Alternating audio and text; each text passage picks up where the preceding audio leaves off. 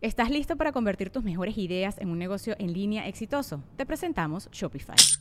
Tal vez no lo sabías, pero nuestro podcast More Than Mamis es un negocio y lo empezamos por supuesto para desahogarnos y hablar sobre la maternidad, no para convertirnos en expertas de ventas y del e-commerce. Así que sí, necesitábamos ayuda para vender nuestro merch y poner en marcha nuestra tienda. ¿Y cómo suena con Shopify? Llegó otra venta. Shopify es la plataforma de comercio que está revolucionando millones de negocios en todo el mundo. Ya seas un emprendedor desde tu casa o desde donde sea, Shopify es la única herramienta que necesitas para iniciar, administrar y hacer crecer tu negocio sin dificultades. Con Shopify puedo gestionar pedidos, envíos y pagos desde cualquier lugar, brindándote toda la información y estadísticas de tus ventas al detalle. Regístrate para un periodo de prueba con tan solo un dólar al mes en shopify.com barra sonoro, todo en minúsculas. Ve a shopify.com barra sonoro para llevar tu negocio al siguiente nivel. Shopify.com barra sonoro. Es año de jugar la trivia legendaria. ¿Crees que sabes más que Borre? ¿Crees que sabes más que Lolo? Prueba, prueba, prueba tus habilidades con la nueva trivia, trivia, trivia legendaria de leyendas legendarias. Disponible en Amazon.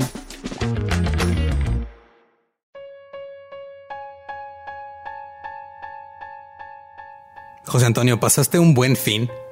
Aún no, Eduardo. Aún no. tengo un buen fin. ¿No tuviste un buen fin? O sea, ¿Estamos hablando de masturbarte o el...? No, estamos hablando de la iniciativa de... ¿De compras? de compras para que compres cosas Ah. mexicanas. Ese sí. ¿Ese sí lo tuviste? Ese sí lo tuve. Pues para los que no lo tuvieron, adivinen que el buen fin se extendió hasta el 2 de diciembre para Arctic Fox nada más. Oh, yeah. Arctic Fox rompiendo paradigmas. Es lo único que nos importa, la verdad. O sea, el buen fin de los demás no nos importa. El que nos importa es el de Arctic Fox porque ellos bajaron 20% sus precios en Amazon y hasta el 2 de diciembre vas a poder encontrar las botellas chicas a 200 pesos y las botellas grandes a 320. rebajadas de- Aprovechen, y hay un chorro de gente que los está comprando, nos están mandando fotos, se ven fabulosos y fabulosas todos.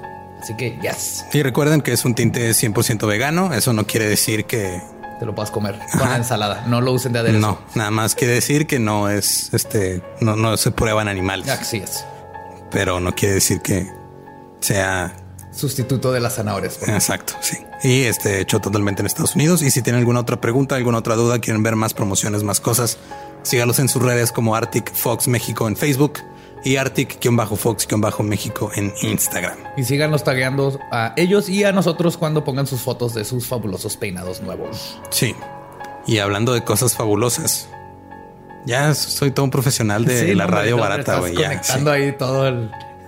Soy el amo de las transiciones mal hechas. Eh, hablando de cosas fabulosas, ya se me olvidó de qué hablar, pero eh, hay un hay un albergue que aquí en Juárez que se llama Colitas Felices. Oh, sí. este que están ahorita haciendo su recolecta de pues cualquier cosa que les sobre o que quieran donarles para pues para ayudarles a tener sus operaciones. Pueden ser camas para perros, cobijas, croquetas. Sí, acuérdense que se, ahí viene el frío, ya empezó y empiezan las llovidas, las nevadas, ahí vienen también. Entonces también si tienen cobijas viejas, almohadas, todo lo que pueda servir para que los perritos estén calientitos, aparte de comida, eh, suéteres, etcétera, etcétera. Sí, y si quieren este, buscar más información, busquen a Colitas Felices en Facebook y mándenles un mensaje. Eso es para los que están aquí en Juárez. O si quieren mandar algo desde otro lado, también se vale. Claro. Los perritos necesitan estar más calientes. Es que aquí se hace frío, gente. Aquí en Juárez se hace frío de verdad. Sí, sí. Dos grados. En enero bajamos a menos y hay nieve y así. Entonces los perritos necesitan ser abrigados. Nos estamos encargando de todos y no nos podemos olvidar de los perritos. Así es. Y también eh, recuerden que mañana, jueves 21, vamos a estar en el Barra Negra con el señor Diego Sanasi. Oh, yes. Y digo señor porque su show se llama Ya no tienes 20, entonces asumo que se trata de que ya este, aceptó que es un señor. Ya es un señor. Porque el bigote de señor ya lo tiene. o sea, Eso es lo que iba a decir exactamente. Eh, Ese vello facial indi- es indicativo de Sí. señor. Y aparte que, que quiero que te prepares porque voy a hacer el peor comentario que he hecho en años. Es un señor del stand-up. es un señorón de la comedia. Te fuiste una semana vacaciones y me arruiné por completo. No sé cómo Ya vi. pasó. No sé qué pasó. No vuelvo a ir. No mames. Pero sí, vamos a estar con Diego Sanasi en el Barra Negra mañana jueves 21 a las 9 de la noche. Yo voy a estar hosteando el show. Borre alias Mario Capistrán, porque ya me di cuenta que su alias es su nombre, no, no al revés. Entonces es Borre en su acta de nacimiento, alias Mario Capistrán. Gracias. Va a estar abriendo el show. Eh, Badía supongo que va a estar ahí Ah, sí, pisteando. claro. Y este, los boletos están a 150 en preventa, ya nada más hoy. Mañana van a estar a 200. Entonces Si pueden ir, vayan hoy. Si no, pues mañana pagan extra para impresionar a su cita. Pero aprovechen último show de la temporada. Sí, volvemos a, a traer comediantes desde otros lugares que no son Juárez el próximo año. Este es el último. Vamos a cerrar con broche de oro, con el único que nos faltaba de deportología. Sí, ¡pum! Espero que diga que sí a leyendas legendarias. No está en el contrato. Sí, está en el contrato. No tiene opción. no tiene opción o lo dejamos perdido ahí en Juárez. Ok, pero bueno, creo que son todos los avisos que tenemos que dar esta vez. Así es. A menos que tú tengas algún otro aviso. No, ninguno. Acuérdense de todos los mensajitos que les dimos. Gracias por todo. Acuérdense de si tienen chance, suscríbanse en YouTube, aunque no nos vean ahí. Nos ayudan muchísimo con eso. Este, y pues. No, de hecho, si, sí tenemos otro aviso. ¿Cómo no? Ya salió a los que estaban pidiendo mercancía. Ya Ah, salió. sí, se nos olvida que ajá, si quieren hacer sus compras de Navidad y regalar cosas bien chingonas como tazas o playeras de leyendas legendarias, vayan ahí a nuestras redes. Estamos colaborando con Pizzatánicos, con Dricker y con Chunchos. Sí, así que imagínense la cara de sus papás, de su abuelita, cuando en Navidad le regalen una camisa de lenganga o cosas así, de necrofilia. Yes. una buena camisa de Isito. Ahí hay todo lo que quieran para Navidad. Están perfectos. Y ya con ese último aviso los dejamos con el episodio 38 de Leyendas Legendarias.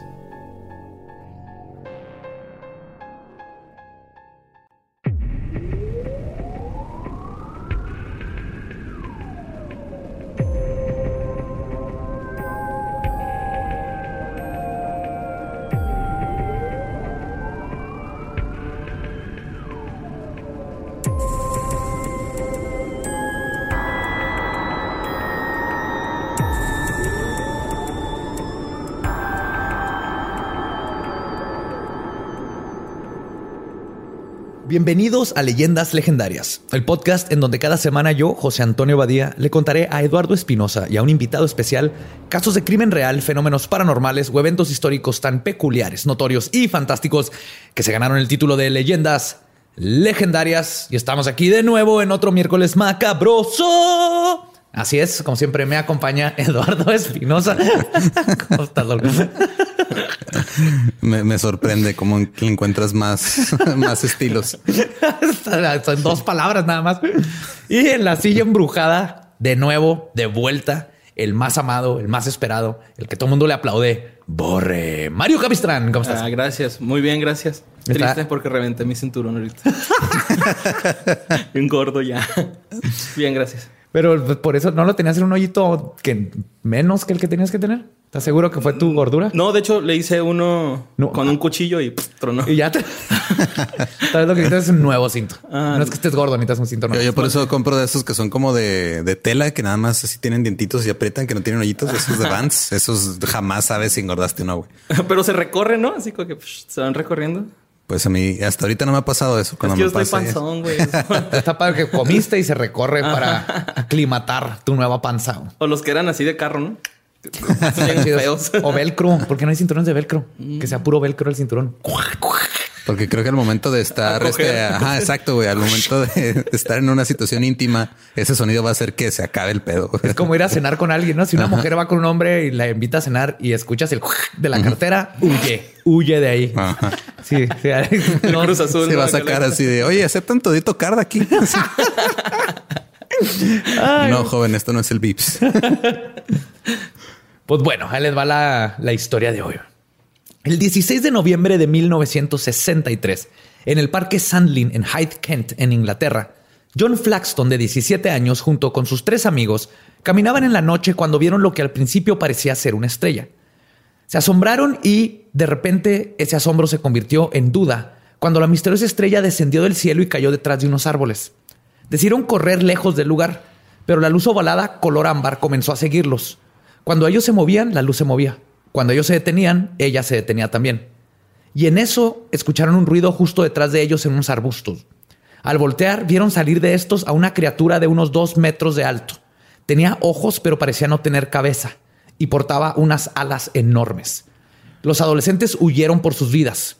Exactamente tres años después, la criatura que aterrorizó a los jóvenes y a otro testigo en Inglaterra de nombre Mervyn Hutchinson cruzaría el charco para advertir o quizás causar la peor tragedia en la historia de West Virginia. Hoy les voy a contar de El Mothman. ¡Hombre polilla! Campanita, ¿no? Hola, Peter Ay, Pan. un clásico de leyendas legendarias.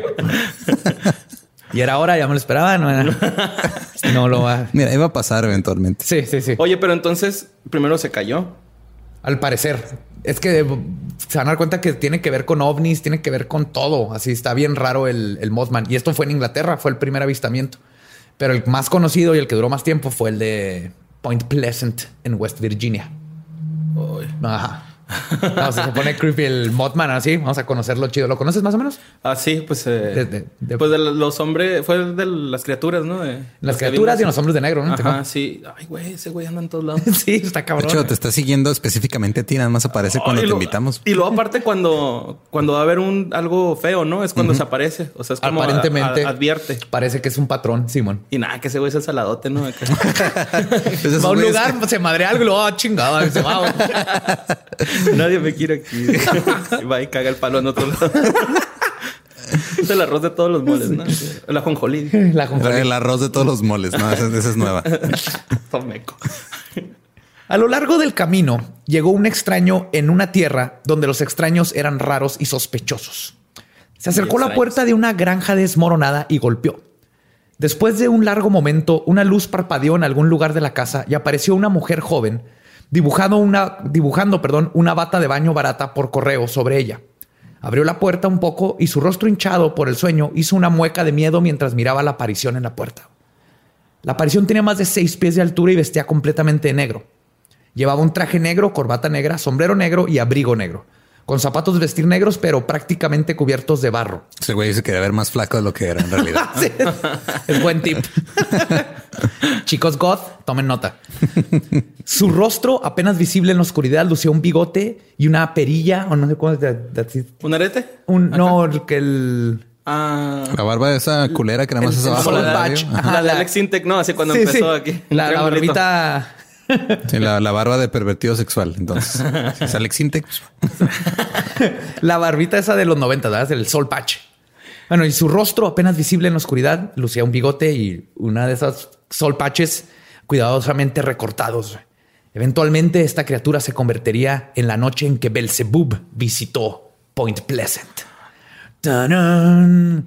Lo curioso de esta historia es que esa ese Belzebub era ni más ni menos que John Keel, el que escribió el libro de Mothman, que se había quedado sin batería a unas, a unas cuadras y llegó a pedir ayuda a esa casa. Y lo- Los asustó a la gente y le cerraron y no le Y pidieron. curiosamente ahí andaba Mothman. Sí. Ay, güey, entonces más bien lo andaba persiguiendo, ¿no? Más bien es que John Keel se la pasa investigando fenómeno ovni, andaba ahí buscando ovnis y al parecer todo está conectado. Entonces, tuvo la suerte que en este caso que andaba buscando ovnis ahí es cuando pasó todo el Mothman. No mames. Pero se me hizo bien interesante de cómo empezó toda una leyenda de la noche que fue Belzebub, por inclusión Belzebub. Y nada, que era John Keel. Ajá. Nomás que andaba barbón. ok. Traía bigote y eso en esos tiempos no era tan común y la gente se asustó. y ya con eso acabas de tumbar la credibilidad de todo lo que vas a decir a partir de ahorita, güey. O sea, se creyeron que un güey era el diablo, pues ahora cualquier cosa puede ser Mothman. Empezó a oler azufre y una pata de cabra y una de gallo. Esa nomás el, el punto porque este mi es- ¿cómo se llama? Mm, De donde saqué casi toda la historia. fuente. Mi fuente principal es el libro del, De este, John Keel. The Mothman Prophecies de John Keel. Así empieza y se me hizo bien interesante el, ese, ese pequeño relato que avientan. Pues ahora sí. En la oscura noche del 12 de noviembre de 1966, cinco sepultureros que trabajaban en un cementerio se sorprendieron al ver lo que describieron como, y cito, una forma humana marrón con alas, surgir de los gruesos árboles circundantes y elevarse fuera de la, a la distancia. El avistamiento sucedió en Cladening, un pueblo cercano en West Virginia, en los Estados Unidos, cercano a la ciudad de Point Pleasant. Durante la Segunda Guerra Mundial, a solo siete millas de sus límites, se construyeron una serie de túneles y asilos en forma de iglús gigantes para fabricar y almacenar explosivos. Después de la guerra, los gigantes domos de concreto quedaron abandonados y el terreno de más de 2.500 hectáreas quedó también solo. Perdón, como todo sitio abandonado, rápidamente se convirtió en el lugar favorito de parejas para ir a visitarlo de noche y platicar. Huevo. en su automóvil. Sí, a huevo. Sí, sí. Jugar ajedrez, Aventar los dados. hacer palomitas. Mm. Dedearse. Ah, no, ya no fui nada. ya no fui nada sutil, ¿verdad? No, no. Perdiste la metáfora completamente. La perdiste ahí. Perdí la metáfora como se pierden los dedos a veces por ahí. ¿Cómo es el así? Qué bueno que no te estás te, te- te está enfocando la cámara Ay, ahorita, güey. dos de estas parejas eran los Scarberry y los Mallet, quienes iban manejando a la fábrica. Les digo ya así porque se terminaron casándose, pero en este tiempo estaban chavitos. Apenas estaban ahí. Sí, apenas comenzaban. Y qué bonito. Iban manejando en la fábrica en su Chevy 57 a las once y media de la noche, un 15 de noviembre de 1966. En este tiempo, Roger Scarberry tenía 18 años y era quien iba manejando por los solitarios caminos de terracería cuando su novia Linda gritó. Todos voltearon a ver hacia la dirección en donde estaba mirando y ahí, parado en la oscuridad, vieron dos círculos rojos brillantes que los estaban observando. Tenían aproximadamente 5 centímetros de diámetro y estaban unos 15 centímetros de distancia uno del otro. No mames, eran los ojos. güey. Eran los ojos, o sea, no veían las dos bolitas rojas. ¿no? Roger. O eran unos güeyes grabando porno amateur. Oye, me acuerdo de un episodio de Malcolm, güey, donde va un güey a buscarlos y le pregunta al Dewey. ¿Por qué está fumando dos cigarrillos? Y lo, el Riz, no, son sus ojos. Así el Mothman, Así ¿no? está el Modman con, con dos joints. ¡Sácalo! Ay, lo- Por eso tenía los ojos bien rojos, el güey. ¡Qué rico! Esta historia me gusta. Sexo, güey. Ah, bien, ¿verdad? Mothman, o sea, que... Una polilla, ¿qué más puedes pedir, güey? Bonitos estamos- los 60. No nos estamos equivocando. Es Motaman. Motaman. ¡Oh, güey! Ese güey sería mi compa chida, güey, neta, Y güey. pues todo grifo y lo tumba puentes y madre. Bien plantas ah, nucleares. Se cae, que- atrás- se cae atrás de arbustos en Inglaterra. Oye, luego... compa, ¿tra- ¿Traes agua? ¿Cómo se asusta? güey? un masajito, Oye, queriendo entrar a la orgía, ¿no? Que te ves los chavos ahí, güey. Sea, Roger pisó el freno y en eso todos vieron cómo los dos círculos comenzaron a ondular de un lado a otro y luego brincaron del techo de uno de los edificios y es cuando los jóvenes se percataron de que las esferas rojas eran parte de lo que parecía ser un animal enorme. La criatura medía entre 1,90 y 2 metros. Tenía la figura de un humanoide, pero con la distinción de que contaba con dos enormes alas pegadas a su espalda. Tenía un color grisáceo y sus piernas parecían humanas también. La criatura cayó en el suelo cerca de una de las entradas del edificio. Volteó a ver a los jóvenes con sus ojos hipnóticos y es cuando Steve Mallet gritó, y cito, vámonos de aquí. Sí, güey. Sí. Ah, vámonos a la verga, güey. Güey. Y el y el güey haciendo una lámpara chocando, ¿no, güey? ¡Vámonos! Y ese güey acá inocente. Pegándose las luces de los faros del carro. Ah, Justo antes de llegar a la ruta 62, las dos parejas soltaron otro grito al ver otra criatura, o la misma, que estaba parada sobre una colina justo a la orilla del camino. Cuando pasaron a su costado, la entidad abrió sus enormes alas y voló directo hacia ellos. El viejo Chevy iba a 160 kilómetros por hora. güey.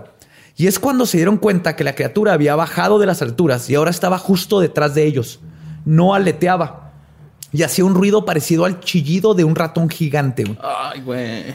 Y No sí, imagínate ir a mames. 160 y no los dejaba. O sea, iba a 160 también detrás del carro, veían los ojos y no hacía ruido al, al volar. Uy, me imaginé corriendo, camadre, atrás de... Ay, y esa cosa volando. La entidad alada lo siguió casi hasta los límites de la ciudad. Roger luego contaría que alcanzó a ver a un perro muerto en el camino, pero que cuando regresaron al día siguiente, al, al día siguiente, el cadáver ya no estaba. Se lo comió. Pues, eh, Se especula porque era un lugar abandonado, no es como que fue alguien a limpiarlo. Entonces, algo que es un dato ahí que, que podría servir de algo. Los adolescentes manejaron directo a la oficina del alguacil Millard Halstead. Le contaron lo que había sucedido y Millard, quien conocía a los jóvenes de toda la vida, es un pueblo chiquito, ¿no? no dudó de su historia. Regresó esa noche a investigar, pero no encontró nada. Cuando se disponía a reportarse a la comisaría, la radio que estaba usando de repente lanzó un chillido descrito como un disco que es tocado a alta velocidad y el volumen era tan alto que la conversación se hizo imposible. Ay, no mames, güey. Sí, entonces marcó y una rarísima. ¿no? Se empezó a ir bien culero, no pudo hablar. y- Era un disco del morro que se ahí. Alvin y las ardillas, ¿no? Alvin y la cerdilla. Alvin, ay, Mothman. Hombre, polilla. A la siguiente mañana, el sheriff George Johnson llamó a una conferencia de prensa sobre lo ocurrido. La prensa entrevistó a las parejas sobre el hombre pájaro y al día siguiente la prensa ya le había puesto nombre. Tomando inspiración de la serie de Batman, que era popular en ese tiempo, lo bautizaron como el Mothman. Pero la de na, na, na, na, na, na, na. Mothman. Pero el hombre pájaro es el de Monterrey, ¿no? Es que en Monterrey tienen su propio Mothman. Tienen su Mothman, ¿verdad? Sí. Pero Además es que que- sí es la prensa, güey, ¿no? Sí, no, en, Mon- en Monterrey tienen su hombre pájaro. Es, es como Mothman, pero con sombrero y le pegan mujeres. y así. Ese nombrecillo. No es como Mothman. El chico del pórtico de acá. Ese criptido sí es peligroso. Cuidado con el, ¿El hombre pájaro de ¿Sí Monterrey. es, sí es Sí. malo? No, quién sabe, pero sí, este, hay, mu- hay muchas leyendas del hombre pájaro Monterrey. Creo que vive ahí por el cerro de la silla. Ahí, ahí llega y se sienta. Ah. Oye, luego dicen que esos güeyes como que les gustan las cosas brillantes, ¿no? Como que. A los cuervos, o sea, los pájaros. Ah, Ah, Los cuervos sí. Todo el tipo y de. Monterrey, ¿por qué brilla? Sí, pues sí, los regios. Voy, voy a citar a, a mi persona favorita de Monterrey, Cacho Cantú, cuando nos dijo que Monterrey es la Argentina de México. Casi todo el pueblo decidió ir en busca del Mothman. Era un pueblo de 60 mil, de 6 mil personas, perdón, con 22 iglesias y no había internet, güey. Entonces, Pues Puebla.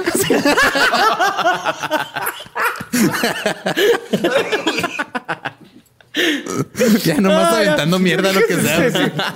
No, hombre, todo le va a tocar este. Hoy, hoy- hoy desperté muy culero con los lugares que acabamos de visitar, güey. Se crean, los queremos a todos. De hecho, sí. Pero sí, sí, era un pueblito que pues, se Miren, nota si no, si no los amara, no les diría de cosas, la verdad. La neta. Pero tú siempre te despiertas así, güey.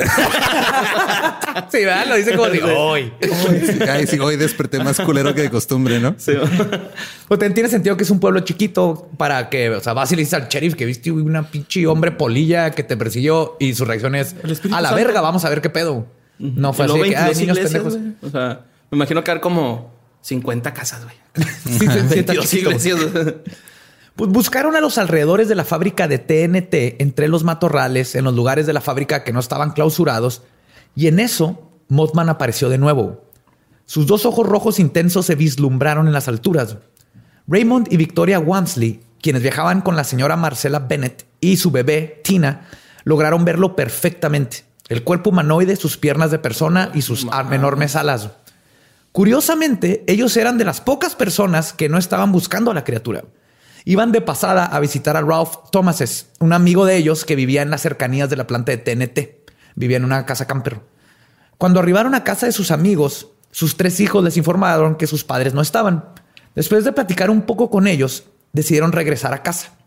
Mientras caminaban hacia el auto, podían escuchar los balazos a la distancia provenientes de la fábrica abandonada. O sea, le estaban tirando al Mothman. Sí, güey. Ah, pinche raza, güey. Son gringos, güey. Ese- Ese güey nomás está echando un gallito ahí, güey.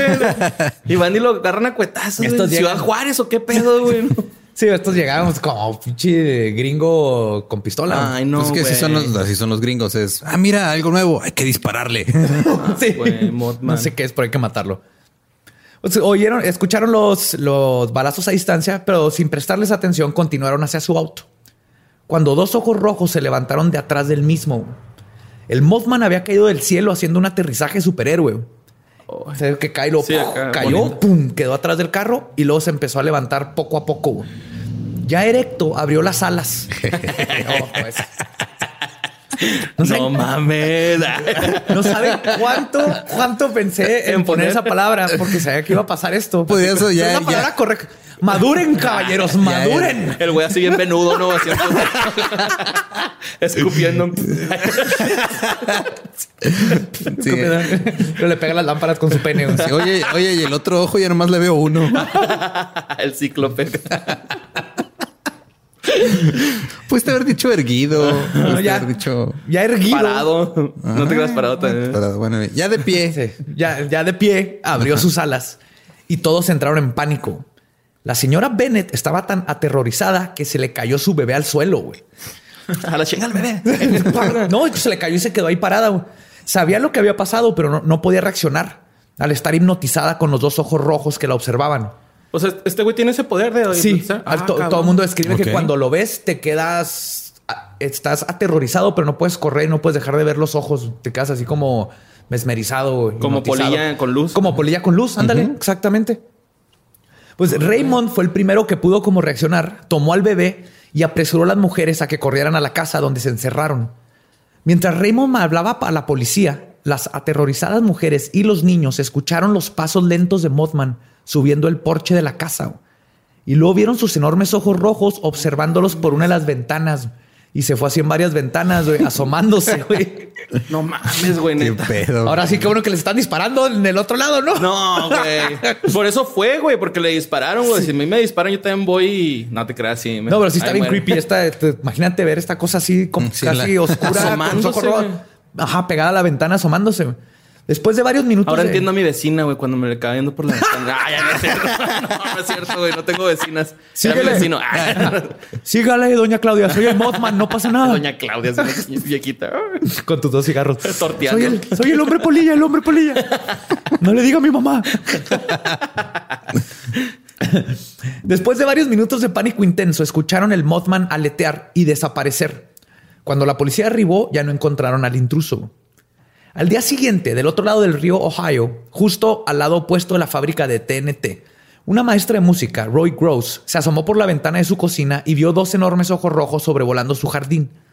Esa tarde, un niño de 17 años conducía por la ruta 7, no lejos a la casa de la señora Gross en Cheshire, Ohio, cuando un pájaro enorme se lanzó de repente hacia su automóvil y lo persiguió durante un kilómetro y medio. Pero no era Mothman, sí era un pájaro. Era Mothman, pero Ah. él lo describió como un pájaro enorme. Un pájaro enorme erecto se me fue encima. Con unos huevotes. y esta es la historia de Jeffrey Epstein. Jeffrey Epstein no se suicidó, gente. Ajá, no se suicidó.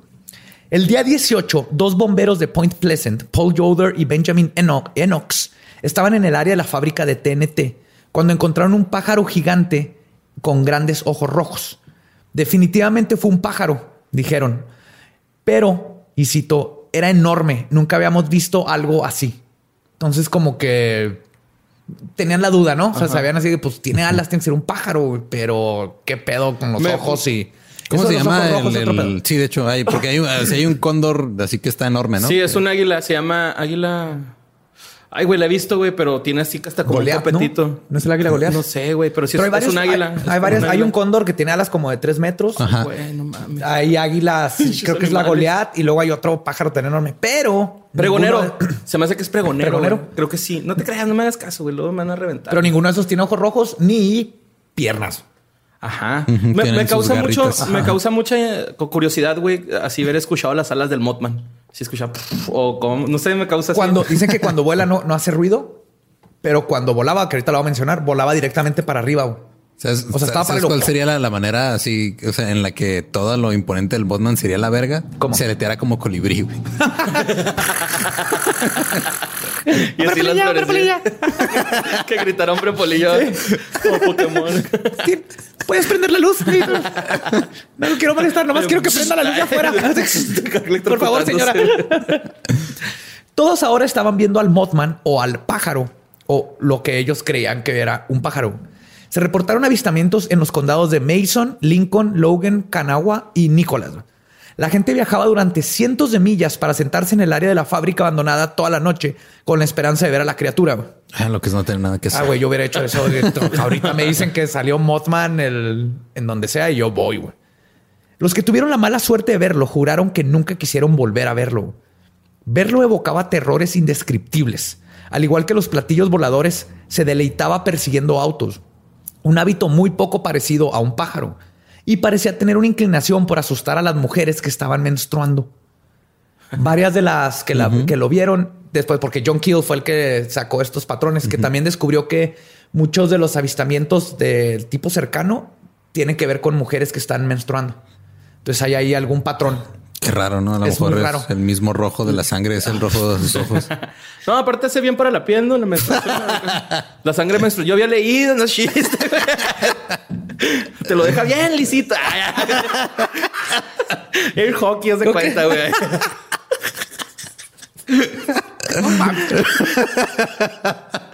Aterciopelado, ¿no? Ay, ay, ay, güey. Ay, güey. Bueno. La noche del 20 de noviembre, cinco adolescentes que conducían a lo largo de Campbell's Creek se sorprendieron cuando sus faros rebotaron en una criatura parecida a un pájaro de tamaño humano, parado junto con la- a una cantera de roca.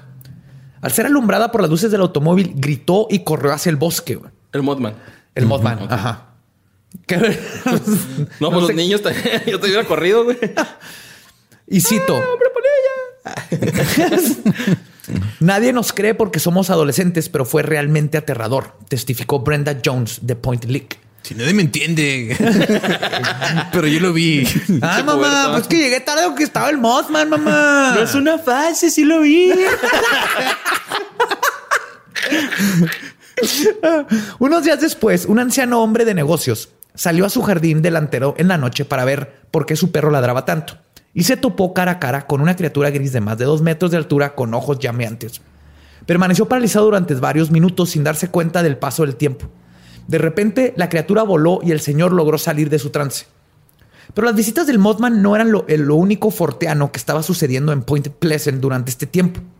Una multitud de avistamientos de ovnis fueron reportados.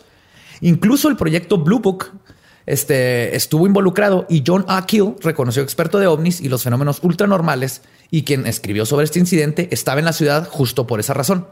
Además de que 12 días antes del primer avistamiento sucedido, sucedió el peculiar caso de la visita de Ingrid Cold a Woodrow Derenberger. ¿Se acuerdan? Ingrid Cold, el tipo que lo que iba en su carro y lo para un, un este como una criatura y le da un pa- que está así sonriendo y le da un papel Ah, sí, en, en hombres de negro. Sí, sí. Ah, ya, ya, ya, Simón. Y que le dice que es de, una, de otra galaxia y que le pregunta cosas y Ajá, todo eso. sí. Fue aquí en West Virginia, bien cerquitas de donde pasó todo lo de Mothman. No, sí. 12, de- 12 días antes. Algo bien cabrón estaba pasando alrededor de todo esto. Que bien curioso porque West Virginia, toda esta área, estaba leyendo que los nativos no se acercan. Hay Ah, cabrón. O sea, tienen como delimita- delimitaciones en su territorio. desde nunca han puesto campamentos ahí, nunca han asentado, nunca se han asentado, a pesar de que son tierras perfectas con ríos y chingonas. Pero todo el mundo dice, los nativos dicen a la verga todo ese espacio. güey. No, no van. Y hay, y hay unas, la- como los montes piramidales que son de Norteamérica, que son más como de tierra, no de piedra. Hay varios, pero los mismos nativos dicen, esos tienen miles de años antes que nosotros. nosotros nosotros no no vamos. fuimos y Ajá. nosotros no vamos ahí. Entonces, Ay, güey, algo no. raro pasa en todo esto, West Virginia. Todo ¿Ha esto... sido? ¿eh? ¿Ha sido? No, a West ¿No? Virginia nunca. ¿No? No, tampoco. Pero todo esto abre la duda si el Mothman es un fenómeno que salió de esta alta extrañeza en West Virginia o si el Mothman es quien causó dicha alta extrañeza. La señora Martino fue despertada a altas horas de la noche cuando una radio de onda corta comenzó a transmitir lo que sonaba como un LP tocando a una velocidad alta.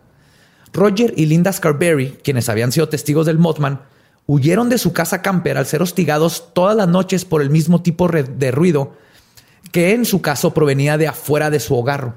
Entonces, todas las noches escuchaban ese ruido y salían y no, no sabías de dónde venía.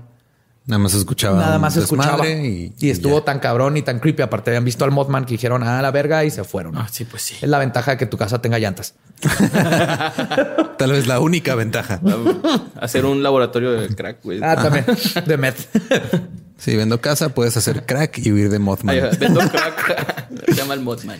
El 25 de noviembre a las 7:15 de la mañana, un vendedor de zapatos de nombre Thomas Uri vio a la criatura en la ruta 62 justo al norte de la fábrica de TNT. El Mothman abrió sus alas, voló hacia arriba y luego comenzó a seguir el automóvil. A diferencia de los jóvenes que tuvieron su primer encuentro, Thomas pudo ver perfectamente al lente, ya que su carro era un convertible y podía Entonces, sentir. para arriba. Ay, no mames. Sí, ese güey la traía aquí arriba y se- lo, lo veía subir y luego bajaba y creía que lo iba a pepenar No, del carro. ¿Te imaginas? O sea, que tengas un, digo, sí, por si es culero que te caiga una paloma, pero que te caiga Mothman en un convertible. Que te, haga, que te agarra acá, ¿no, güey? No mames, Mothman, estás volando. No, Alex, estoy volando con estilo. Estoy cayendo con Estoy estilo. cayendo con estilo. Qué puto miedo, güey. Sí, y él pudo sentir la fuerte corriente de aire que causaban las alas de más de tres metros, perdón, de la criatura cuando pasaba volando sobre él. Entonces lo estaba como jugando con él. Llegando a la ciudad, se fue directo a la oficina del sheriff para levantar un reporte, en el cual declaró, y cito, nunca había sentido un miedo de este tipo. No pude ir a trabajar al día siguiente. Pudo haber sido un ave, pero nunca había visto un ave de este tipo. Entonces sí. Pero ya sabes, la próxima vez que quieras faltar al trabajo, di que te atacó Mothman. Eh, güey, no digas eso el podcast. no es cierto, doctora.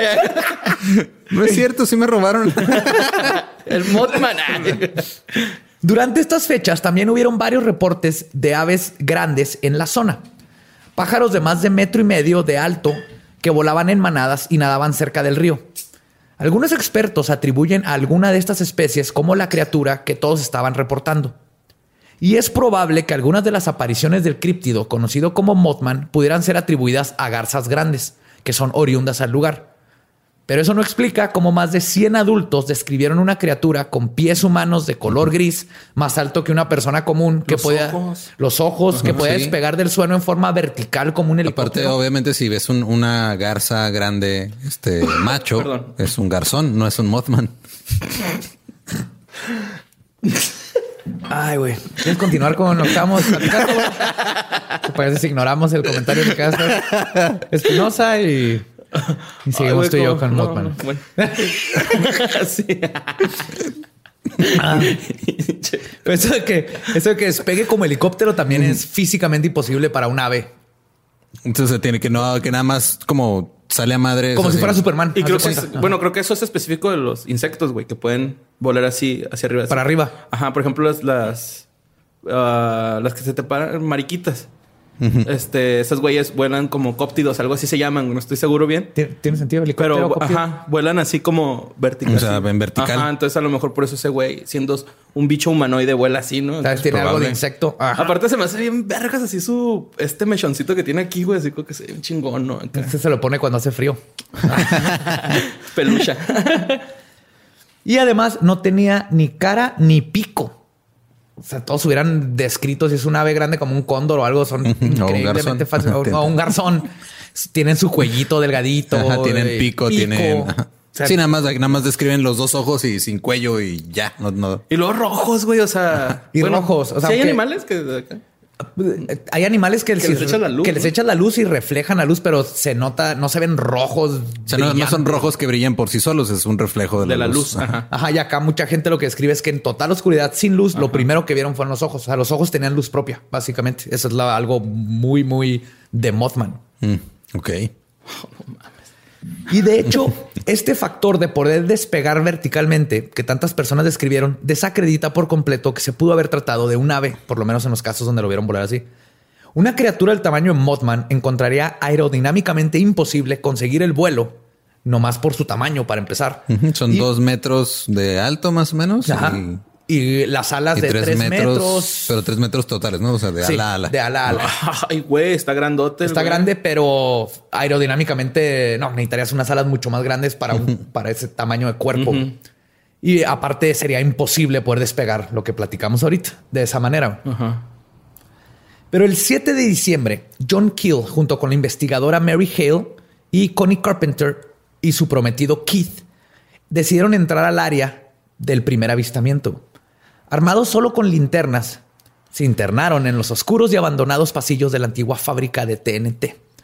El lugar se encontraba misteriosamente silencioso. Ni siquiera el sonido de palomas podía ser escuchado. Después de unas horas de investigar y convencidos de que el lugar estaba completamente abandonado, decidieron proseguir hacia la salida. Cuando Connie pasó por la primer puerta a lo que los llevaba al último cuarto donde se encontraba la puerta que daba hacia el exterior, es entonces cuando escucharon. Un grito horripilante salió de la boca de Connie. Esos ojos, aquí está. La histeria total se apoderó de ella y disolvió cualquier semblanza de tranquilidad que había mostrado minutos atrás.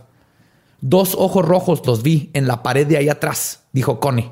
Cuando la lograron sacar del lugar, Kill volvió a entrar al lugar, pero no encontró nada. La sacaron, le dieron un tampón. Espéranos aquí afuera. Ah, Ahorita no nada. Sí. Ah, ya te bajo. Ok. Y el y ay, qué bueno. Sí, qué bueno. güey. Kill revisó que no hubiera ninguna superficie reflejante que Connie pudo haber confundido con los ojos de Mothman. Tampoco había tal cosa. Luego describe que su amiga Mary Hale notó que se sentía que el ambiente se había puesto opresivo, cosa que todos confirmaron. Obviamente eran, ¿qué año estamos hablando? Y eran 66. mujeres. Y en una fábrica de TNT abandonada, güey. O sea, ¿Qué esperaba sentir, güey? Déjate, ahorita viene un comentario chido que Kill sí era medio, pues de los 60 Así como. Golpeador de mujeres. No, no golpeador de mujeres, pero medio Machista. Pues machista. James Bond 60 machista. Sí. Este, todos, los- todos confirmaron para desdicha de Kill. Y cito. Ahora, ah, aquí es lo que justamente sal. la cosa opresiva y todos lo confirman, ¿no? Y para desdicha de Kill, porque así dice en su libro, y cito, dice, ahora teníamos a dos mujeres histéricas en nuestras manos. Dos mujeres histéricas. Sí, pero me, me encanta porque en el libro lo maneja así como o sea, es algo natural, ¿no? Ah, pues es que las mujeres se Ah, ponen es que las se histéricas. ponen histéricas y luego por eso les quitan el útero. No, eh, eh, ¿Sí? o sea, ¿sabes que por eso se llama histerectomía, güey? No. Cuando les quitan la matriz. Ajá. Ah, Porque no, no sabía. antes la- los ginecólogos, de hecho, antes este, los ginecólogos usaban juguetes sexuales para darles orgasmos a las mujeres porque decían que con eso se les bajaba la histeria y para quitárselas por completo les quitaban la matriz. Anche jale Es que la, Con un gancho. No es que la histeria era un padecimiento médico. Ya. Sí, o sea, te, decía te- decían, esta mujer sufre de histeria y hay, hay que curarla de histeria. güey. Llámenle al borre. Gordito, güey, así, güey. Llámenle al borre que venga a reventarles el cinto, pero en la espalda. Ay, güey. ¿A cin- Oh, ¿Cinto qué? ¿Cinturonazos? Cinturonazos. Ah, ya, mira. ya. ¿Cintarazos o cómo? Cintarazos. Ok. Hey, ¿qué tal? Soy Lolo de Leyendas Legendarias y les quiero dejar un pequeño adelanto de nuestro nuevo podcast. Estás escuchando El Dolop, parte de All Things Comedy Network. Este es un podcast de historia americana en el que cada semana yo, Eduardo Espinosa, le contaré un suceso histórico americano a mi amigo José Antonio Badía, que no tiene idea de qué se va a Ok, lo bueno es que el tema. No, lo bueno es que nada más te trabas cuando lees, ¿verdad? Sí, O sí, sí. No, no cuando voy a decir una línea que he dicho ya como cuatro o cinco veces.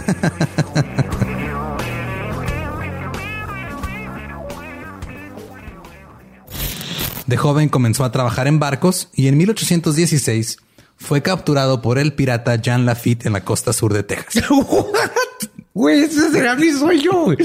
Ok, top uno, que me secuestren este, extraterrestres. Número dos, tiene que ser que me secuestren piratas. Estén pendientes y suscríbanse a El Dolop.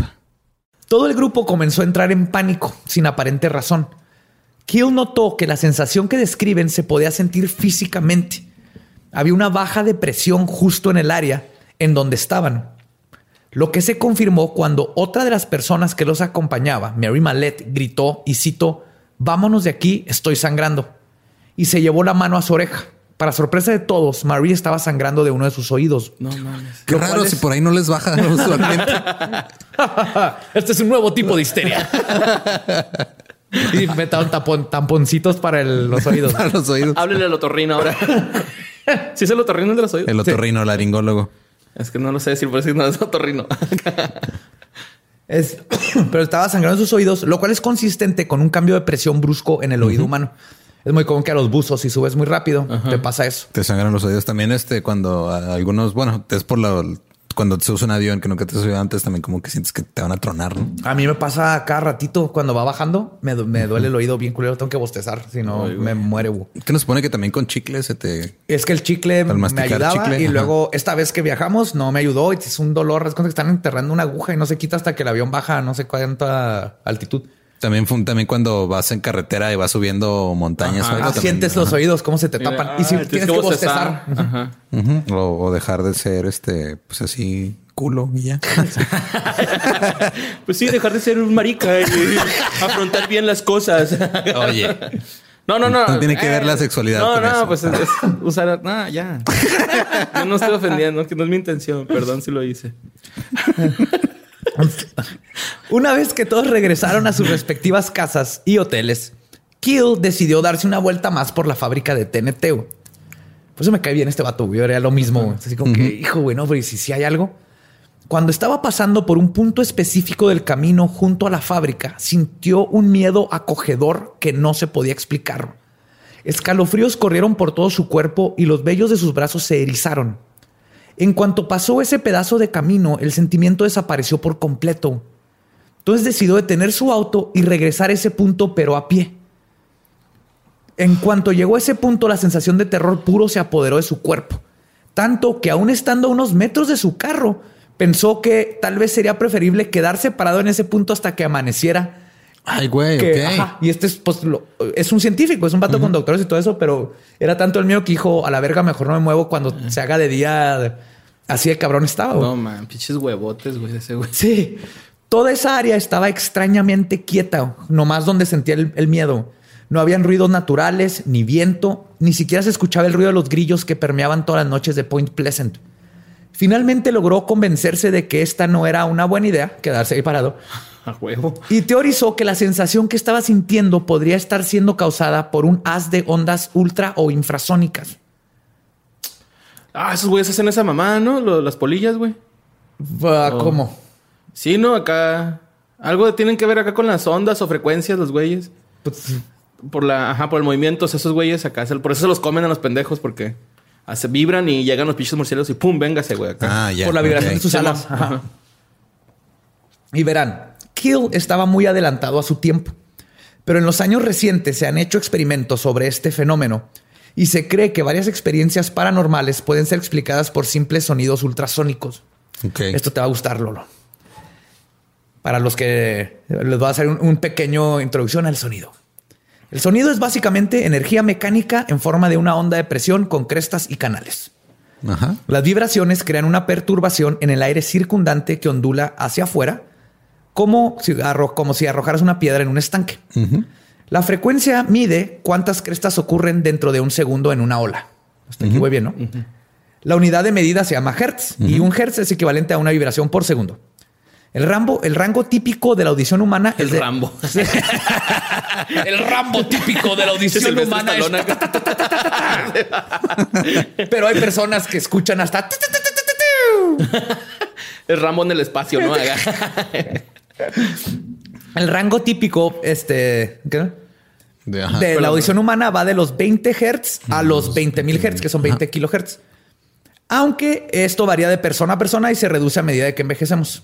Se supone que la media es este 17 o 16 mil hertz. O sea, que ya- a, a los 20, a los 20 que está sucediendo entonces. Eh, sí, ah, es, ya son, o sea, son, son sonidos como muy, muy agudos. Viendo, o sea, Así, un- escuchar a Flor Amargo hablar, güey, así. ya, ¿no? Dije, dije agudos, no este irritantes. Es Ah, diferente. es Pero así, así es como funcionan esos apps de que nomás los jóvenes lo pueden oír, ¿no? Que hace una Ah, frecuencia que sí. los ¿Te viejos acuerdas no. de ese ringtone que lo pasabas acá por Porque vas perdiendo la capacidad de escuchar ya ciertas frecuencias con la edad. Sí, por ejemplo, los, o sea, en- si lo ves desde un punto de vista de la música, o sea, los, las, los que llegan a alcanzar es- ese, ese tipo de son, son los armónicos de los platillos de, un- de una Ah, batería, por ejemplo, de percusiones o de el triángulo o todo ese tipo de que tienen vibraciones así que tienen como que el tienen el sonido original y los armónicos son como que el sonido repetido pero en frecuencias más altas. El y triángulo es como el instrumento más innecesario jamás es. No, güey, la otra vez vi un video de un vato que lo toca y pues no cambia mucho, pero sí ya he perdido, ya he perdido dos, tres soniditos más, güey, que el clink. El clink. triángulo lo inventó un músico bien chingón para que su hijo dejara de chingar y pudiera hacer algo, güey. Así, toma tú. Algo tú así como pégale lo que hizo- Perdón Ay, no si hay creas. alguien que toque el triángulo y nos escuche, pero neta se me hace innecesario.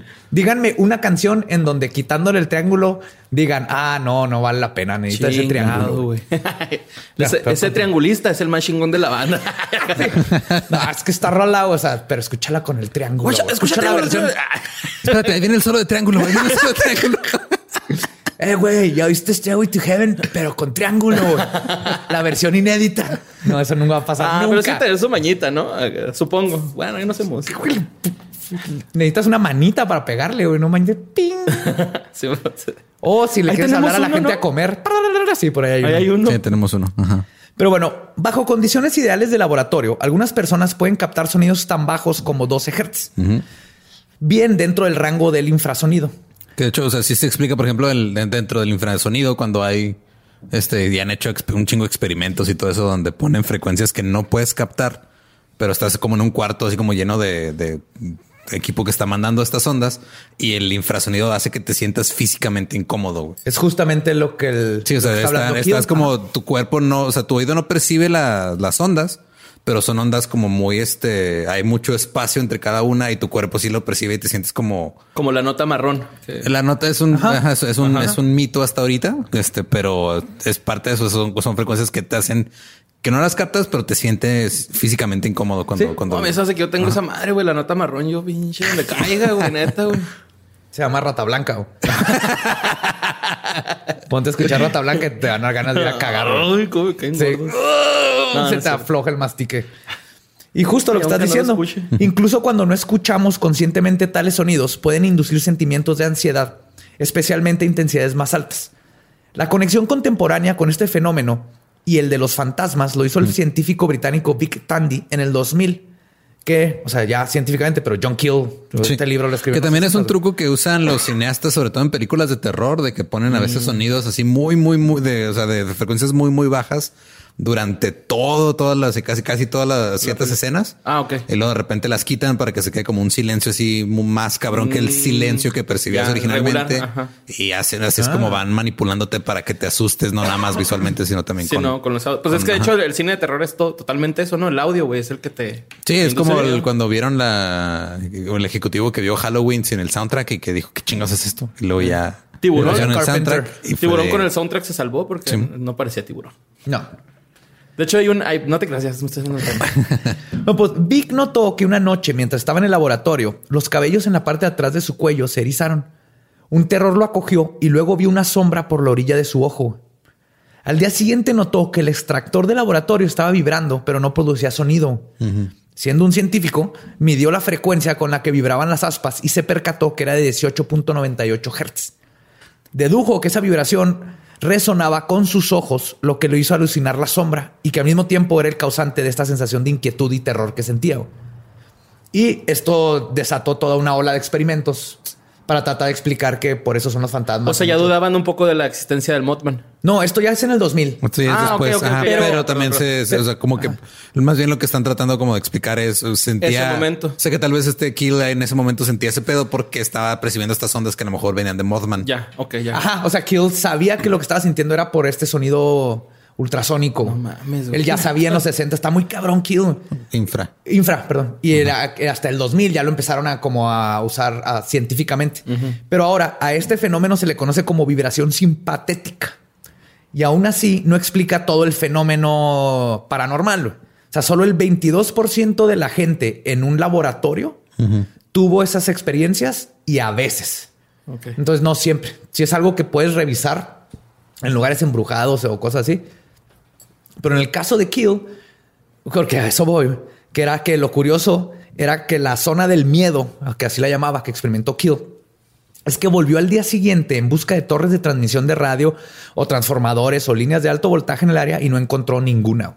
Entonces dijo, aquí hay infrasonido, pero no supo qué lo estaba causando. Entonces no sabe si es el Mothman o era una nave espacial, pero algo en esa zona nada más. Era un haz de Hijo, infrasonido. güey. te cuento algo que a mí me pasó una vez, güey. Eh, ¿Qué te pasó? Andaba en, en Samala, York, en, en una pechuga, güey. Pues ya sabes, de orco, ¿no? Acá andaba, güey. Y O luego... sea, dijiste No, tres no. palabras que no Sí, tuvieron para- sentido para mí una tras Para otra. traducirlo ok. para el resto de México. Estabas nada, en Samalayuca. Samalayuca. Estaba en las dunas de Samala y no era una pechuga, ya me acordé, andaba nada más de orco, o sea, de drogadicto ahí en las dunas, ¿no? Experimentando con mis dosis de drogas. y, y me acuerdo un chingo, güey. No, no estaba bajo la influencia, o sea, está- no me chingaba nada.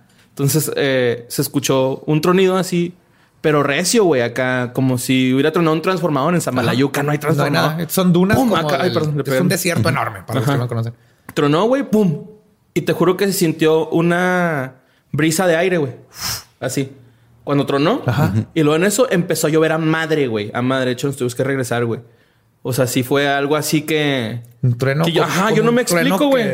Ajá, yo no me explico qué chingados pasó, güey. Pero así tronó.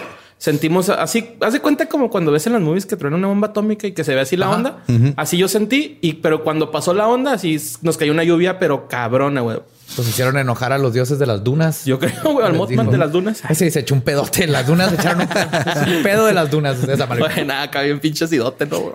Ah, Nada más preguntar a tus amigos y, güey, borre, nunca fuimos a las dunas. Estás en la sala. Estás en la No. sala, te echaste un pedo, rompiste la regadera y no, te fuiste a dormir. No lo dudo, pero no, estoy seguro que no. Pues todo esto fue suficiente para convencer a Kill de que se, de que se suscitaba en Point Pleasant, de lo que se suscitaba, que, perdón, de que lo que se suscitaba en Point Pleasant Ok. no solo se centraba en el Mothman, sino que había mucha evidencia que apuntaba a un alto fenómeno ovni, lo cual fue confirmado con un alto nivel de visitaciones por los hombres de negro en todo este tiempo. Los avistamientos del Mothman continuaron, incluso se logró tener evidencia física del ser. El 14 de enero, Ed Christensen llegó a casa donde sus hijos le contaron que habían visto a la criatura que estaba caminando sobre el techo de la casa, bajó, la oyeron en el porche y lo se asomó por la ventana. Ed salió y pudo ver que habían huellas humanas en la nieve que aparecían en un lugar, luego a unos metros de distancia otra vez y finalmente las volvió a encontrar Ah, frente a un edificio. brinquitos. Sí, volaba y caía a varios metros. Después lo- los topó enfrente de un edificio abandonado en la parte de enfrente y no habían huellas hasta la parte de atrás, sin que hubiera evidencia de que hizo estas profundas huellas caminando de un lado al otro del edificio. Ok. Sí. Mothman siguió siendo visto por meses. La, extraña, extra- la alta extrañeza fue aumentando. Luces en el cielo eran comunes, disturbios en las frecuencias de radio, hombres de negro, dos personas en trajes cuadriculados trepando en el puente Silver. Sí, What? sí, dos personas, una, una testigo vio a dos personas de traje así como de cuadritos. Pero todo el traje. Con zapatos de vestir, todos de traje, Rude Boys. trepando por el, por el lado. Oye, no, de hecho, hace poquito estaba viendo, creo que en Vice, de un güey en que en un festival, no me acuerdo que dónde chingados. Lo están buscando porque el güey andaba vestido así, güey, también todo de cuadritos y están entregando unos papelitos para una fundación para ver. Decía algo así de que si sabes quién soy, te vas a ganar 100 libras o 100 mil libras, algo así. No estoy, me acuerdo bien. No me hagas mucho caso. Pero, Pero, todo empezó con cuando- cuadritos.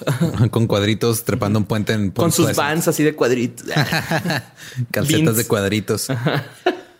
Eh, Vieron a las dos personas en el puente Silver y la señora Virginia Thomas tuvo una visión. Y cito, veo a mucha gente que no conozco en el río. Había gente ahogándose y muchos regalos de Navidad flotando.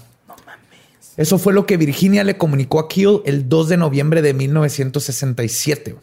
¿Sí? Un año después. De casi ajá, del 66, Mothman. no era el 66, 66. Pero ella, es que Virginia era una persona que tenía muchas este, premoniciones, pero era ultra católica. Mm. Entonces no le contaba a nadie más que a personas bien cercanas de ella cuando le pasaban estas cosas porque no le... te- entre que se, sentía que- culpable y bla, bla, y aparte en Point Pleasant, si no quería que la gente supiera que tienes... Pero esto quedó documentado, esta premonición. Y el 15 de diciembre de 1966, exactamente 13 meses después de que apareciera el Mothman, su extraña visita concluiría. El puente atirantado Silver, llamado así por su apariencia, ya que estaba pintado de color aluminio, conectaba ¿qué? No, bien lógicos, ¿no? Silver Bridge, Eh. Silver Bridge. Silver Bridge, conectaba a Point Pleasant con Gallipolis en Ohio y era utilizado a diario por gente de ambos lados del mismo para ir de compras o visitar a sus familiares. A las 5.04 de este fatídico día, un eslabón número 13, que formaba parte de una de las cadenas de suspensión, sucumbió y creó una catástrofe. Numerosos carros cayeron al río. O sea, todo el puente se derrumbó. Y eh, los carros cayeron al río. La gente que no quedó atrapada en sus automóviles y se ahogó fueron prensados por los pedazos de concreto que cayeron desde las alturas. No mames, güey. Muy Cuaren- evidente, güey, acá en esos tiempos. 46 personas murieron ese día, dos nunca fueron encontradas y cientos resultaron heridas. Y con este fatídico incidente, este fue que el Mothman, quien había sido visto la mayoría de las veces en el sector 13 de la planta de TNT, dejó de ser visto por lo menos en Point Pleasant. Y es por este incidente que la ominosa presencia de Mothman la asocian como la de un heraldo o mal agüero de un siniestro porvenir. Pero también que, que, que giro en la trama, ¿no? Porque tú dices, ok, el güey se aparece en una madre donde hacen dinamita. Yo pensé que iba a Igual tronar. va a explotar ese Ajá, pedo. yo y pensé no, eso, güey. Se cae un puente. Toma Hollywood. Este guion tiene más giros que los de Shyamalan. Sí, y también vieron eso de... Perfect Blue, ¿no? Si notaron eso que fue 13 meses después. Ajá. Fue el eslabón 13 el que se rompió. Se apareció en el sector Y 13. en el sector 13, ahí hay varios. Luego sacaron muchas mamadas de que este The Mothman tiene Lo tiró. 13 letras, The Mothman Prophecies tiene 13 letras, The Men in Black tiene 13 letras. No mames. Sí. Sí, es cierto. ¿Y quién sacó esas mamadas? ¿Tú en tu pizarrón con cordones Con rojos hilitos. o alguien más? Tengo que decir que fue, alguien más, pero porque me la ganaron. Pum, pum, Pero los que sí son, son este, datos fuertes es Ok. el, fueron 13 Oye. meses, 13, el eslabón 13 y todo. Es decir, hasta lo revisé. ¿Al Walter Mercado se le habrá parecido el Mothman? Así antes de morir, porque pues ese güey se dio un chingo, güey. Eh, Se le aparecieron muchos pájaros erectos en su vida, pero A lo mejor ya ese güey era el Mothman, ¿no? Ay, Walter. Güey. Ok. Y, y cuando digo que fue visto por última vez en Point Pleasant, es porque reportes de este críptido han presagiado varios desastres. En 1986 se rumora que varios testigos reportaron haberlo visto, haber visto al hombre pájaro en cercanías de Chernobyl. En el 2009, reportes de Mothman salieron a la luz justo antes de la pandemia de la gripa H1N1 en México. En México. Ah, no mames. Se aparecían dos ojos rojos y una mascarilla. Con su cubrebocas. Con cubrebocas. ajá. En el 2011 fue visto de nuevo justo antes de la falla del reactor nuclear en Fukushima, en Japón. Ok. Y nada más en este año, más de 13 casos alrededor de Chiga- de Chicago comenzaron a ser reportados. Los más recientes fueron hechos en octubre. Ok, entonces algo va a pasar en 13 meses. Algo está pasando en Chicago bien cabrón. Algo está pasando en Chicago. No se cabrón. apareció antes del, del incendio de Chicago, pero ahora sí llegó. Ahora sí llegó. Y de hecho hay uno en el 69 que está en cabrón porque es una señora que reportó que llegó el Mothman y se llevó a su hijo, o sea, cayó, agarró al niño Ah, y se cabrón. lo llevó y lo regresó horas después. O sea, volvió a caer el niño y el niño dijo que se lo llevó un hombre pájaro gigante con ojos rojos. Ay, soy un pervertido. Dijiste 69 y pensé en otras Enfócate, enfócate, Borre. Pero entonces el, el morro regresó con su jefita. Sí, él regresó al niño y el niño dijo. Es que es, es chido, güey. El Mothman es, es vergas, güey. Es, es buen pedo, Sí, ¿no? hasta O sea, aquí es banda. Es banda, aparentemente. mota, güey. Trae esos ojitos rojitos, güey. Le gusta perseguir carros. Ajá, o sea, es como perros, güey, ¿no? O sea, como, Sí. como cuando vas a un lugar así donde no hay carretera, güey. Los niños salen corriendo atrás de tu carro. O sea, así el güey se emociona, güey. Se emociona. No, ¿verdad que lo único que es O sea, no, está persiguiendo el Mothman es chida, güey. Es, es chida. No, es quiere que le prendas la luz, güey. Pero es que sí, es que, güey, porque está tan grande, güey, que no mames, o sea. Es el pedo. Creo que, el, Que no la nos gente deje- le tenemos miedo cuando nomás es así de... Puede prender la luz, le prendes y no... Ajá, no, y es que yo creo que ese es el, el miedo que le ocasiona a la gente tan cabrón, ¿no? O sea, estamos acostumbrados pues a ver humanoides normales, güey. No, un pinche hombre polilla. güey. Humanoides normales. que es un humanoide normal? Pues de esos, güey, que andan ahí en la calle todos los días, o sea, trabajando. Sin- y sin acá, alas. sin alas. Sin alas. Yo, yo, yo, yo pondría que humanoide normal. A lo mejor alas. con los ojos rojos, pero no de que es hombre polilla. Pero de que están, este, como, como dice Coselis, ¿no? ¿Con los su ojos, monita? Con los ojos rojos de que está inhalando una estopa. Con su puñito. estopita, güey. Estupita. Ay, coquito. Y hay muchos misterios que rodean al misterioso Mothman. Pero uno de los más grandes es precisamente qué o quién es. Y nada más y nada menos que John Keel tiene una teoría al respecto.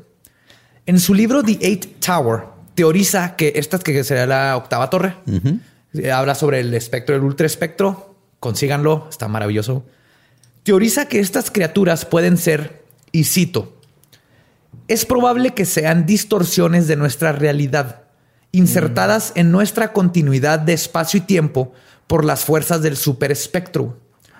Podrían ser entidades compuestas de átomos altamente condensados, como los del plutonio, que vibran en otra frecuencia. Y como las criaturas con este tipo de masa, que viven en el superespectro, o sea, fuera del espectro de luz que podemos ver, pueden alterar sus frecuencias, entonces pueden moverse a través del espectro electromagnético, algo que las culturas antiguas llamaban transmogrificación. La transmogrificación de la materia es lo que hacían los alquimistas, por ejemplo, Ok. que es mover las moléculas Sí, de un para objeto convertirlo a otro. convertirlo a otro. Por su consistencia atómica tan condensada de estas criaturas, al igual que la del plutonio, sería altamente inestable. Y quizás por eso estas entidades tienen que alimentarse ya sea de algo físico, como lo que vemos en las mutilaciones de ganado, o de algo psíquico o energético, como emociones fuertes, para poder mantener estable su composición atómica, como lo que vemos con los hombres de negro. Ok. ¿Sí? Y así es como pueden seguir existiendo dentro de nuestro plano visible de la realidad. Entonces son criaturas ultradimensionales, nomás viven en otra frecuencia que no podemos ver. Cuando logran hacerse, poderse hacer vistas, necesitan como que seguir alimentándose de una u otra cosa para mantenerse estables, O sea, físicamente visibles. físicamente visibles y que puedan interactuar con las cosas de esta Dimensión. de este, ajá, de Por este así espectro. decirlo, ¿va? Sí. Y para concluir nuestra investigación sobre el Mothman, los dejo con otra gran cita de Kill. Y cito. Hemos llegado al punto en donde la pregunta sobre todos estos seres no es ¿podrían existir estas cosas? La verdadera pregunta es ¿qué son Más bien. estas cosas? Sí, güey. Pinche Kid Richards. Ay, Todo este momento, todo este momento está pensando en Kid Richards, güey, la neta, güey. Hijo, güey, traía un que hubiera sido Kid Richards ahí viendo al Mothman. en viaje. Sí, ¡Fuck ya! ¡The fuck out! Prendiendo su... negándose heroína ahí en la fábrica de TNT, güey. Inhalando heroína. Digo, TNT, güey. Cerillo. Ey, ahorita sé qué pedo, güey. No me inyecto mi heroína, cabrón. Y ahorita te digo cómo está el pedo con el Mothman. Ay, güey, Mothman me cae chido, pero a la vez me da miedo, güey, porque qué, qué- qué pirata que se ha visto cuando hay accidentes tan cabrones, ¿no? Sí, eso pero es lo que me da culo, güey. Quizás tal vez como que... Como va a haber un accidente, las cosas están raras y así. Y no sé si como que el velo o algo hace que eh, todas estas entidades se puedan manifestar Ah, más o sea, fácilmente no, en no esos que lugares. necesariamente sea que venga a, como a advertir, sino que pues, empiezan a pasar cosas raras desde antes Ajá. y eso hace que se pueda ver. Sí, Fíjate, a mí se me hace. yo me medio tripié así como que era. Siento, pues es que son. No sé si vayan paralelamente, pero puede ser acá que vayan un poquito más adelantados y ese güey, como que cuando va a empezar, ah, como que cambia su pinche composición atómica y luego acá avisa. No te creas, güey, estoy en un viaje acá muy loco, pero es que me, me, me truena la mente. después, siento que después de eso que me acabas de decir, va- voy a escuchar un tronido y va a empezar a llover adentro. No, es que sí, sí me causa mucho ruido, güey. El Mothman, la neta, güey, acá. Se me hace pirata ese güey. Está muy chido. Y aparte, lo aquí lo curioso es que el- o sea, criaturas aladas ha habido en todas las culturas. Y criaturas así, humanoides con, Con alas. Con alas. Este, el- y el- en, en los, en los nativos americanos tienen un chido. Está el me Thunderbird. acabo de dar cuenta de algo, güey. ¿Qué? Tenía alas y se le aparecía a las mujeres que menstruaban, güey. Mothman es un cótex, güey.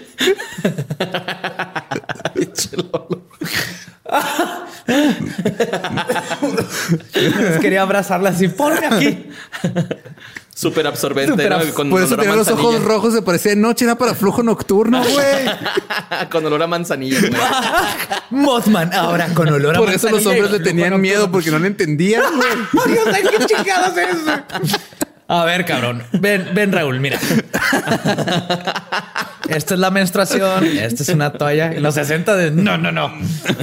Estás histérica. Necesitas que te vayan a masturbar Sí, ahí ay, con un que, doctor. que- vea que te quiten el etéreo esfinge o esa madre. güey. Mames, güey. Ay, Mothman. Good times. La neta, está bien verga ese tema, güey. Mothman sí, es, Mothman es súper cabrón. Y lo cabrón es eso, pues no, no, si- hay en octubre, o sea, el mes pasado todavía hay avistamientos y no siempre hay desastres. Entonces, a mí se me hace que no es tanto que lo cause, sino que el desastre atrae esas cosas. Si vemos el tiempo como se maneja, que no hay este, Sí, que no es lineal. no es lineal. Entonces, algo tan cabrón como Fukushima o Chernobyl, pues ahí está y sigue pasando, ¿no? Tiene, tiene una repercusión hacia el pasado y al presente. Entonces, toda esa energía de lo que va a pasar tal vez abre las puertas a que se manifiesten estas cosas raras. Porque el Mothman viene acompañado de estas madres. A este Point Pleasant, Mothman era lo de menos, güey. Estaba lleno de chingaderas. Sí. Entonces, esa podría ser una explicación de todas estas criaturas. Y eso explica por qué no lo pueden matar. No lo pueden atrapar. Tal vez Bigfoot es uno de este tipo de cosas. Pues, lo matan al güey y se acaba el mundo, güey. No mames, me da miedo. Yo te había leído ese pedo, güey. O más bien tú nos contaste una vez, ¿no? güey? Que a lo mejor eso lo de Bigfoot, que el güey, o sea, estaba de dimensiones en dimensiones caminando, algo así por el estilo. Sí, por eso no han encontrado cadáveres de Bigfoot. Eso podría ser una, una explicación. A lo mejor se los lleva Mothman. Ah, y se los come. Oh, que sean amigos. Ah. Que los- los Bigfoot tienen a Mothman así en jaulitas con otros canarios. y les cantan de, en la mañana. Hombre polilla, hombre polilla. Ah, buenos días, hombre polilla. Voy a buscar fresas. ¿Quieres un mañanero? sí, quiero traer mis ojitos rojos para la noche. O sea, ya, ya también Bigfoot es... Sí, a huevo que Bigfoot fuma bica. Ah, huevo, güey. Trae rastas, güey, en la cola, güey, en el cabello. güey. Su cosita esa, ¿cómo se Pinches llama? gamborimbos a madre, güey. Las rastas, güey. Siempre que ven a Bigfoot trae un morral también, ¿no? Sí, trae su morralito. Una playera del Che Guevara, güey, acá, el güey. Egresando de algo de ciencias sociales de la UNAM, güey. no, no es cierto, güey. Esa es la gran, gran conspiración. Lo que nadie sabe de todo el narcotráfico es que toda la mota viene de Bigfoot. güey. Esos son los que están arriba de los de arriba de los de arriba. Güey, imagínate que Bigfoot fuera así como un sembrador de mota sí, interespacial, güey. güey. Así que güey sembrando mota, güey, así en todos lados, güey. Ah, Simón avienta sus cojitos, se poncha y lo fuma y se va, güey, a otra dimensión. Me voy a quedar con esa imagen de Bigfoot. güey. Ok. Sí. Bigfoot Chairo. ¿eh? Vamos, gracias de nuevo por escucharnos aquí en Leyendas Legendarias. Fue su historia del Mothman. Si van a ver uno, repórtenlo inmediatamente a las autoridades y a mí, definitivamente. Eh, Borre, como siempre, mil, mil gracias, güey. No, gracias por invitarme, güey. Qué chido Me que- la paso bien verga siempre. Este, tus redes, todo. Ah, Instagram, Mario López Capi, porfa. Agréguenme ahí y en Facebook, pues si quieren agregarme ahí al personal, no hay pedo. Mario López Capistrán y al otro es Mario Le Capistrán, pero ese no le muevo nada. Es hasta que tenga 500 personas. Ahí está, vamos a ayudarlo a Le que haya 500 personas. Le voy avanzando siempre, va, güey. No, a las 300, A a las las 300. 500. güey. Y a nosotros ayúdenos a terminar el año con 100 mil suscriptores en YouTube. Estamos ya como a 13 mil, 14, no sé, estamos en Que les 80 llegue la mil. Sí, ay, yo Que no- para cerrar el año con esa plaquita estaría bien chido. Estará bien padre. Y más que la plaquita, si nos, aunque no nos vean en YouTube, nos ayudan un chorro. Si nomás nos hacen el favor de vayan, suscríbanse, piquen a suscribir. No importa que, Que que no no, lo vean, pero a nosotros nos ayuda mucho tener los suscriptores. Muchísimo. Si, los que, si no están suscritos, porfa, píquenle nomás a suscribir y luego sigan escuchándonos en donde gusten. Y pues sí, muchas gracias. Nos pueden encontrar en todas las redes como arroba leyendas podcast. A mí me encuentran como arroba ningún Eduardo. Y a mí, como el va diablo. Creo que eso es todo lo de hoy. ¿Algún otro mensaje que les quiera dar sobre Nada, qué Mothman y bueno que ya están acá en Juárez y espero que Mothman no se nos aparezca en mucho tiempo. O sí. Bigfoot sí. Bigfoot sí. Para que nos role una semilla. Pues nuestro podcast ha terminado. Podemos irnos a pistear. Esto fue Palabra de Belzebub. Con Los espíritu. amamos. Abrajadabra. Bye.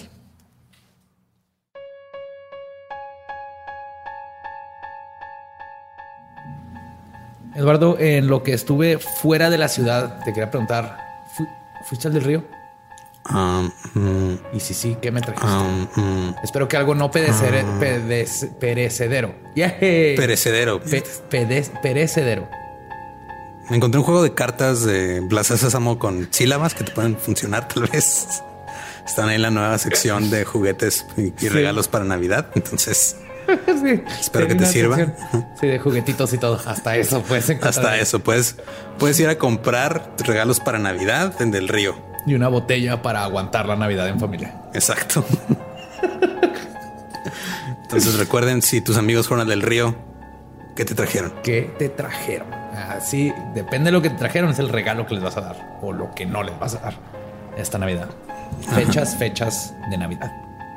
Ya va a ser Navidad, ¿qué pedo? Ya, se acabó el año. Se fue Halloween de volada y ya viene Navidad y luego Año Nuevo y luego valió madre otro año. Sí, sí sé cómo funciona el tiempo. Pero gracias por la Yo explicación. también creí que sabía cómo funciona, pero se está moviendo muy rápido, Eduardo. Está moviéndose muy, muy rápido. Hace como dos meses llegamos en enero, ¿no? Un pedo así. Sí. Es más, yo ya cumplo un año que me sacaron la vesícula. Y siento ¿Cómo vamos que a festejar? hace poquito. Comiendo pizza. Sí, carne asada. Friendsgiving. Pavo, Yes. pavo ahumado. Ok. Hablando de Friendsgiving, Vamos ahora a- vamos a el saludo giving. Saludo giving a todos nuestros friends que los amamos y los queremos. Gracias por seguirnos escuchando, apoyándonos, dándole like a todo lo que hacemos. Este ya pueden comprar el merch, que también les vamos a dar muchos saludos a todo lo que se venda y compra, porque no nomás nos ayudan a nosotros, ayudan a toda la gente que tiene este. Sí, de hecho, por eso nos digo, sí nos tardamos la neta un poco con lo de la mercancía, pero fue porque queríamos encontrar este compañías chingonas que tuvieran conceptos chidos con los cuales podamos colaborar. No nada más mandar a hacer así a lo güey y vender, no, se trata de Sí. ayudarnos entre todos, así gente que está haciendo cosas chidas y este y pues también darles un impulso si se puede a ellos. Sí, a otra gente con talento. De hecho, cuando, si se, cuando se metan a ver nuestras camisas, también chequen su página y a ver qué más cositas tienen ahí para que te- nos apoyen. En, nos juntamos con gente muy, muy les talentosa. la, historia de las, de las tazas, es la más chingona del mundo. Fuimos a México, estábamos en un open mic y llegó un, un chavo, este Moy, un saludo a Moy, este con unas tazas con la calavera en 3D y dije, "Ah, es que somos fans y les queríamos dar este regalo. Y luego después fuimos a cenar con ellos y nos dimos cuenta de, ah, mira, pues aquí este Tonali y Areli, que son nosotros dos de, de, de Dricker, y dijeron, ah, pues son chidos, vamos a trabajar con ellos. Y ahora ya son proveedores oficiales. O sea, eso es lo que queremos hacer, trabajar con gente que tiene ideas chingonas y que que es talentosa y Ajá. que nos podemos ayudar unos a los otros. Así que está todo el merch para esta Navidad, para que reciban la... Fui yo, Ya. fue el, el diablo del cable. que reciban las fiestas de una forma macabrosa. Muy bien. Pero sí, vamos a darles los saludos correspondientes a todos ustedes que amamos y adoramos. ¿Traes, traes los Sí, tuyos? aquí traigo, traigo una lista de 700. Ya es, es demasiado esto. Para Roger Alonso y, y su hijo Elías. Para Jeffrey López. O no sé si es Jeffrey o Jeffrey o nada más lo anotaron mal. Para el Parches. ¿El parches? Es un excelente apodo. Es excelente porque no sé si es porque trae parches en los pantalones o le falta un ojo. Ajá. O porque tal vez sufrió quemaduras de segundo grado y tuvieron que ponerle parches a su propia piel en otros lados. O sea, es- las posibilidades son ilimitadas. Parches, dinos cuál es la, cuál es la correcta. Para el Departamento de Difusión Cultural de la Universidad Autónoma de Baja California Sur Yes. y Paul Finch, que trabaja ahí. Para Nadia Chávez y el ICT de Irapuato, que ya no la dejan escuchar leyendas legendarias sin audífonos porque somos muy groseros. y también hola a su esposa de una vez. Para Frida Alejandra Mondragón y su mamá Alejandra. Para Gustavo Álvarez de Torreón, que nos escucha allá en Torreón. Cuando dicen Torreón, sí es Torreón, Torreón o, o aplican la de puede ser cualquiera de las tres ciudades que están ahí pegadas y nomás digo Torreón porque es la más Sí, conocida. sí, sí, Gómez Palacios y eso no creo que dirían que son de ahí, ¿no? Es Lerdo y Gómez Palacio, ¿no? Los Creo que sí. están ahí. Sí, pero es que es literal así un río que ni, ni te das cuenta que lo cruzaste. Cruzas la calle y de repente ya le vas al Santos. ¿Qué pedo? Así es. Ok. Para Iván Armenta, para Aide Martínez y Ángela Maya de Monterrey. Para Elena Berencia, su- qué raro nombre, Elena Berencia Martínez y su esposo radioactivo Alfredo Macías. Muy bien. Espero que esté radioactivo porque es de Juárez y no porque esté teniendo. Enfermo, quimio o algo así. Sí. Ajá. Y si sí, que te mejores. Exacto, sí. Y para César CM, su esposa Adara. Y por último para Fabo Gruñón y Alan Cesati, que hacen CrossFit en Chihuahua. Ah, muy bien. Sí. CrossFit en Chihuahua, qué específicos. Sí, en, la- en Chihuahua capital. O sea, estaría cabrón hacer CrossFit en todo el estado, porque es el estado grande y luego darle la vuelta a la llanta por todos lados. Estaría muy cabrón. Muy cabrón y muy pendejo. Digo, no que está súper wow, darle una vuelta a la llanta, en- al menos que la vayas a cambiar. Pero Oye, ¿has visto el tamaño de esas llantas? Yo no puedo ni con las llantas de una bici, güey. Esas madres están enormes. O sea, no, sí, no dije que, no- que es fácil. No dije que es fácil. no dije que es fácil, nada más que está pendejo, dale. Es que no me veo moviendo una llanta sin, sin razón, así nomás porque sí. Pues, La razón es yo. tu bienestar, José Antonio. Es un ejercicio. La razón es ponerte mamado y, y así. Y, el- el- y ya. Sí. ¿Qué? Un saludo para Berserk CrossFit de Chihuahua. Se crean. Nos amamos, señores espartanos. ¡Hurra! ¿Ya eran los tuyos? Sí, ya. Van los míos. El primero es para Alejandro Aragón, que le mandé mensajes, la, este, saludos eh, pasados a Alejandra Aragón, porque me equivoqué, pero es Alejandro Aragón. Así que ¿Estás seguro que te equivocaste y no le estabas dando nada más como un adelanto de lo que le espera en su vida? no tengo idea, pero tal vez sí, sí. ya Tal vez dentro, muy Soy dentro de psíquico. Alejandro hay una Alejandra. Bueno, y también un saludote a Michelle, Iván, Perlita, Nancy, Tiff, Diana y Alex de parte de su amiga Alejandra Franco. Y luego acá traigo un chorro más que estuve guardando en el viaje. Un saludo a Ara Zamora, que asumo que es Araceli. Otro a Lucía Aguilar. También tenemos a...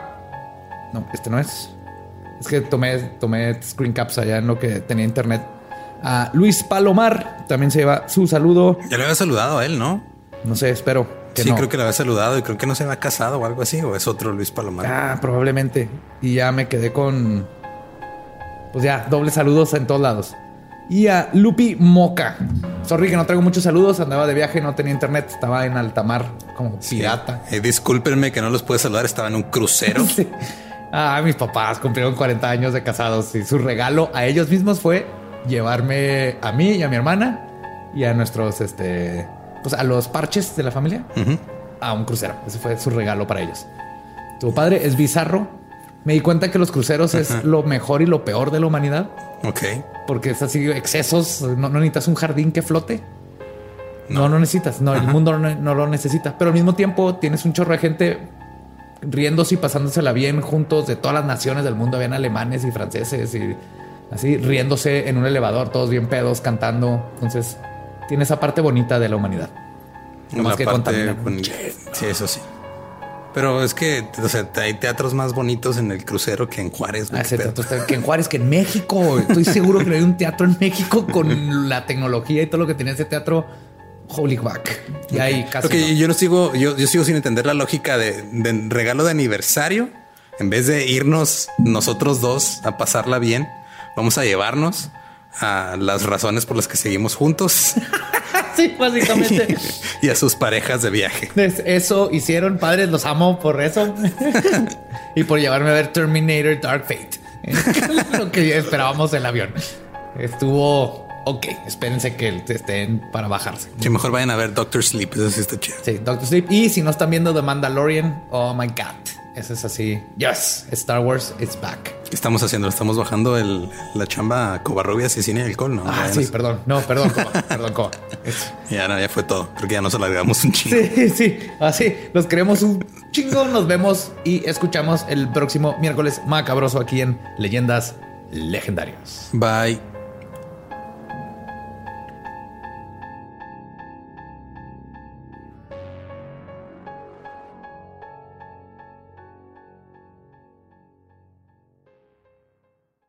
¿Estás listo para convertir tus mejores ideas en un negocio en línea exitoso? Te presentamos Shopify.